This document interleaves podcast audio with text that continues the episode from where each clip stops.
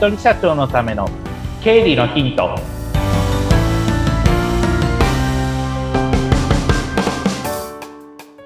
皆さんこんにちは。理財実践塾株式会社の池田隆之です。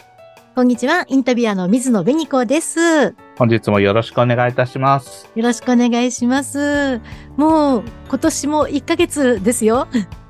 早いなと思ってあっという間に1ヶ月過ぎちゃった感じが。し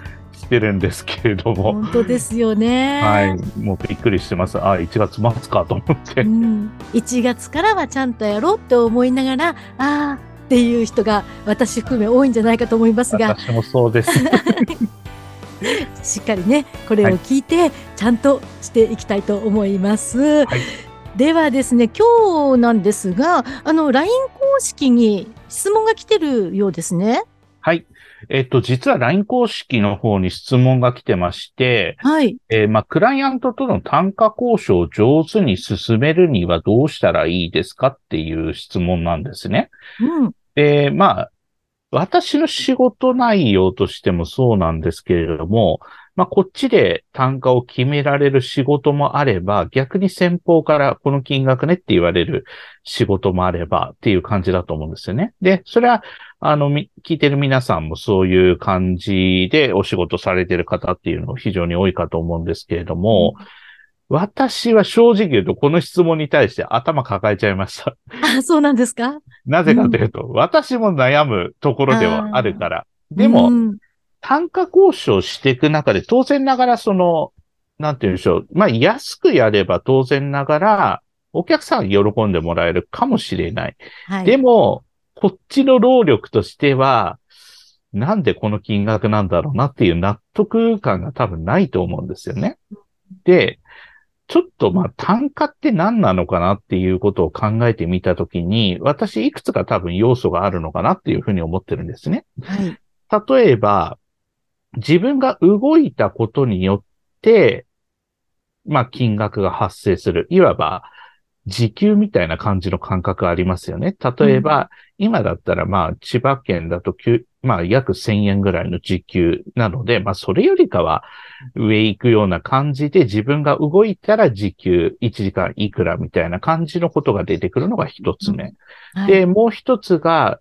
まあ、それに伴って作業とかもする。私の、まあ、仕事の一つが経理代行という仕事をしているので、そういった、まあ、作業に対しての、まあ、仕事の対価っていう感じのことが出てくる。で、さらにもう一つは、まあ、相談してよかったっていう、その価値ですよね。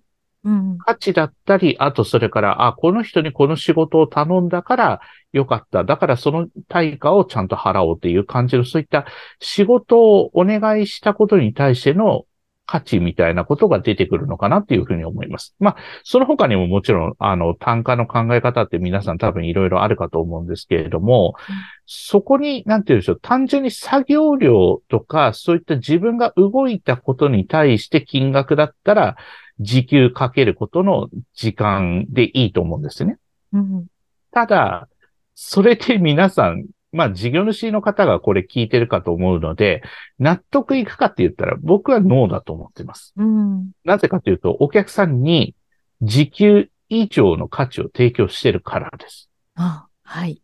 てことは、その価値の分を乗っければいいんですけれども、じゃあ価値をどういうふうに評価するかって、結構難しいですよねっていうことになってくるわけですよね。で、ねそうすると、じゃあ価値をどう評価するかってなったときに、例えばですけど、もしこれが自分で作業するとなったら、どのくらい時間がかかるだろうか？うん、そもそも自分で作業できるかどうかっていうことありますよね。はい、でもし作業できなかったら、結局仕事が進まない可能性が非常に高いから、じゃあ、だからこそ、その仕事できる人にお願いをしているっていう、そんな考え方になっていくと思います。うん、そうすると、そのお願いしたおかげで自分が他のことができるようになる。プラス、新たに売り上げが発生することができる。ってなれば、うん、その価値って決して安くは見積もれないはずですよね。はい。っていうことになるわけです。なので、ちょっとこれ高いかなと思っても自分が自信持ってるんだったら、私はある程度の単価を出してもいいんじゃないのかなっていうのは最近の考え方。はい。でも、私自身も、あの、その質問いただいた方の気持ちってよくわかります。なぜかというと、あ、ここで自分がここまで仕事の単価上げちゃっていいのかなっていう自信のなさがあったから。はい。でも、私おかげさまで今年18年目になるんですけれども、うんやっぱり18年やってればいろんなことが出てきます。はいあれやこれやっていうので。うんでもその18年の、まあ、経験の中で、まあ、効率的にできるようになったり、あとそれから効果的にお客さんにうん提案できるようになったりっていうことで喜んでいただけてるわけだから、自信を持ってこういうことが、あの、できますよっていうことをお伝えしています。なので、よく言われるのが、売上って単価かける数量って以前の、あの、ポッドキャストでも触れたかと思うんですけれども、はい。単価かける数量というふうにしたときに、自分が提供している商品、サービスに値段をつけるっていう感じのイメージだと思うんですよね。うんなので、あの、単価だけで考えると多分、あの、頭がぐちゃぐちゃしてくると思うので、こういうものを提供してるから、だからそれに伴って、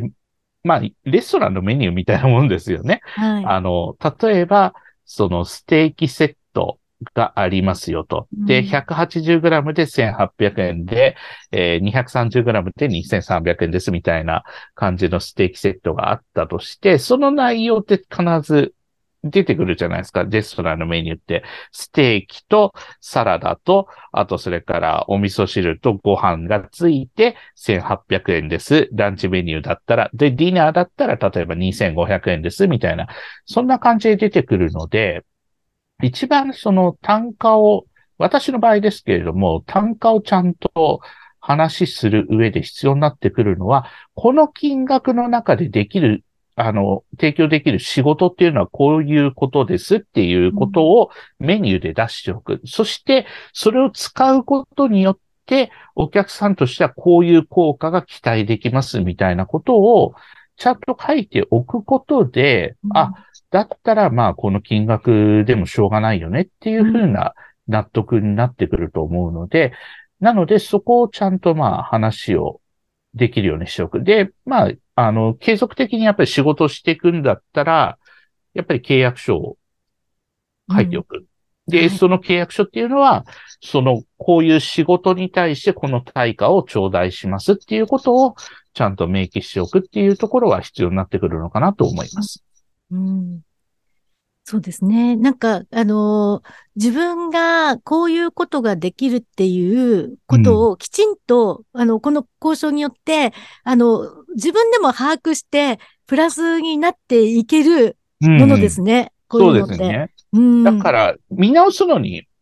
あの、仕事の内容、自分のその提供している商品、サービスを見直すのにすごくいいきっかけだと思うんですよ。うんそうですでね、。私、去年、今年っていうのが、単価をち全部見直そうっていうのをテーマにしてたんですね、実は。はい。だから、その仕事量に対して、うん。あの、同じ仕事量に対して、こっちのお客さんは月、例えば3万円だけれども、こっちのお客さん月1万5千円だと、ちょっと不公平感出るよなっていうのは当然出てくるから、はい私が仕事提供してるのはこれとこれとこれとこれです。それに対して、あの、標準としては今、あの、この金額頂戴してるんですけれども、今後どういうふうな仕事のサポートをしていった方がいいですかみたいな、そんな交渉の仕方っていうのが必要になってくるのかなとは思います。なので、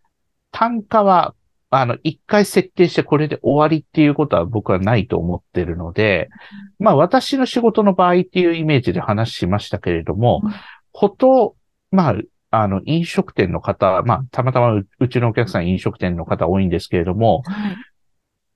やっぱり材料費が上がってくるから、うん。そうすると利益が確保できなくなっちゃうよ。はい今の単価のままだとってなっちゃうから、じゃあどうする？上げるか、それとも経費削るかっていうことしか多分ないと思うんですよね。で、単価を上げるのか、それとも客数増やすのかとしたときに、お客さんの数急激に増やすってなかなかハードル高いと思うので、うん。じゃあやっぱり単価上げるしかないよねっていう結論に多分たどり着くと思うんですよ。で、そうしたときにその単価を上げるにしても、いくら上げるの？じゃあ10円でいいのか、それとも100円にしなきゃダメなのか？で、どのタイミングで上げるのっていうこともやっぱり出てくると思うので、それでじゃあ、あ、100円上げたっていうので、もう理由付けとしては明確ですよね。材料費が上がっちゃって、このまんまだと、あの、会社として維持できないので、上げさせていただきますって、それでもう来ない人は、ある意味、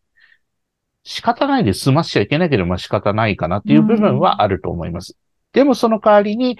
まあ新規のお客さんを探すための、まあ広告を打つとか、そういうアクションっていうことは必要になってくるんじゃないのかなっていうふうに思います。そうですね。うん、ここんとこ本当にいろんなものが値上がりをしているので、この単価の設定が本当困っている方多いんじゃないかと思うんですけどね。そうですね。なので、まあ、単価の設定って、経営と、まあ、経営の本当に根幹をなすことなので、うん、はい、今のまんまでいいやも経営判断だと僕は思います。うん、ただ、そのまんまで利益維持できますかっていうのが大きなテーマですし、うん、今、ベニコさんおっしゃったその、どんどん上がってきてますねっていうキーワードをさらに紐解くと、はい、人件費も上がってきてますよねってことを思ったときに、はい。うん、じゃあそのままでいいのっていうのは、やっぱりハテナマークをつけなきゃいけないかなっていうところになってきます。まあ、まだ1月ですから、とはいえ、はい、材料費がバンバンいろんなもの上がってきてますから、うん、やっぱり見直さなきゃいけないよねと。まあ今、私の仕事での発想でまあ単価の話をしてったんですけれども、はい、飲食店の方だったら1個の例えば、うん、えー、料理を出すのに、今までいくらの利益が残っていたか。でも、材料費が上がったことによって利益が多分下がっていることを想定したときに、うん、いくらの利益に下がっちゃったのか。じゃあ、前と同じ利益を出すには、単価いくらにしなきゃいけないかっていう、そんな発想で、やっぱり考えるべきところに来てるんじゃないのっていうのは、私は感じてます。そうですね。そして、あとは本当にそれを交渉するには、自分はこんなところが売りなんだっていうものをしっかり持っておくことも大事ですね。そうですね。それが大事だと思います。うん、そうですね、うん、私もちょっと自分で頑張ろうって思いながら今 伺っておりました。はい。このね、あの、質問いただいた方もね、いかがだったでしょうかまたあの、リスナーの方々もいろんな質問がありましたら、池田さんの LINE 公式から送っていただけるって、はい、に送っていただけるってことですね。そうですね。えっと、はい、もう個別になんかこういうこと聞いてみたいというふうに気軽に、あの、おっしゃっていただければ、えー、ポッドキャストの方で、えっ、と、話をさせていただきますので、質問、えー、皆さんお待ちしておりますので、よろしくお願いいたします。はい、番組説明欄に LINE 公式行けるように、えー、載せてありますので、そちらもチェックしてください。はい、今日もありがとうございました。ありがとうございました。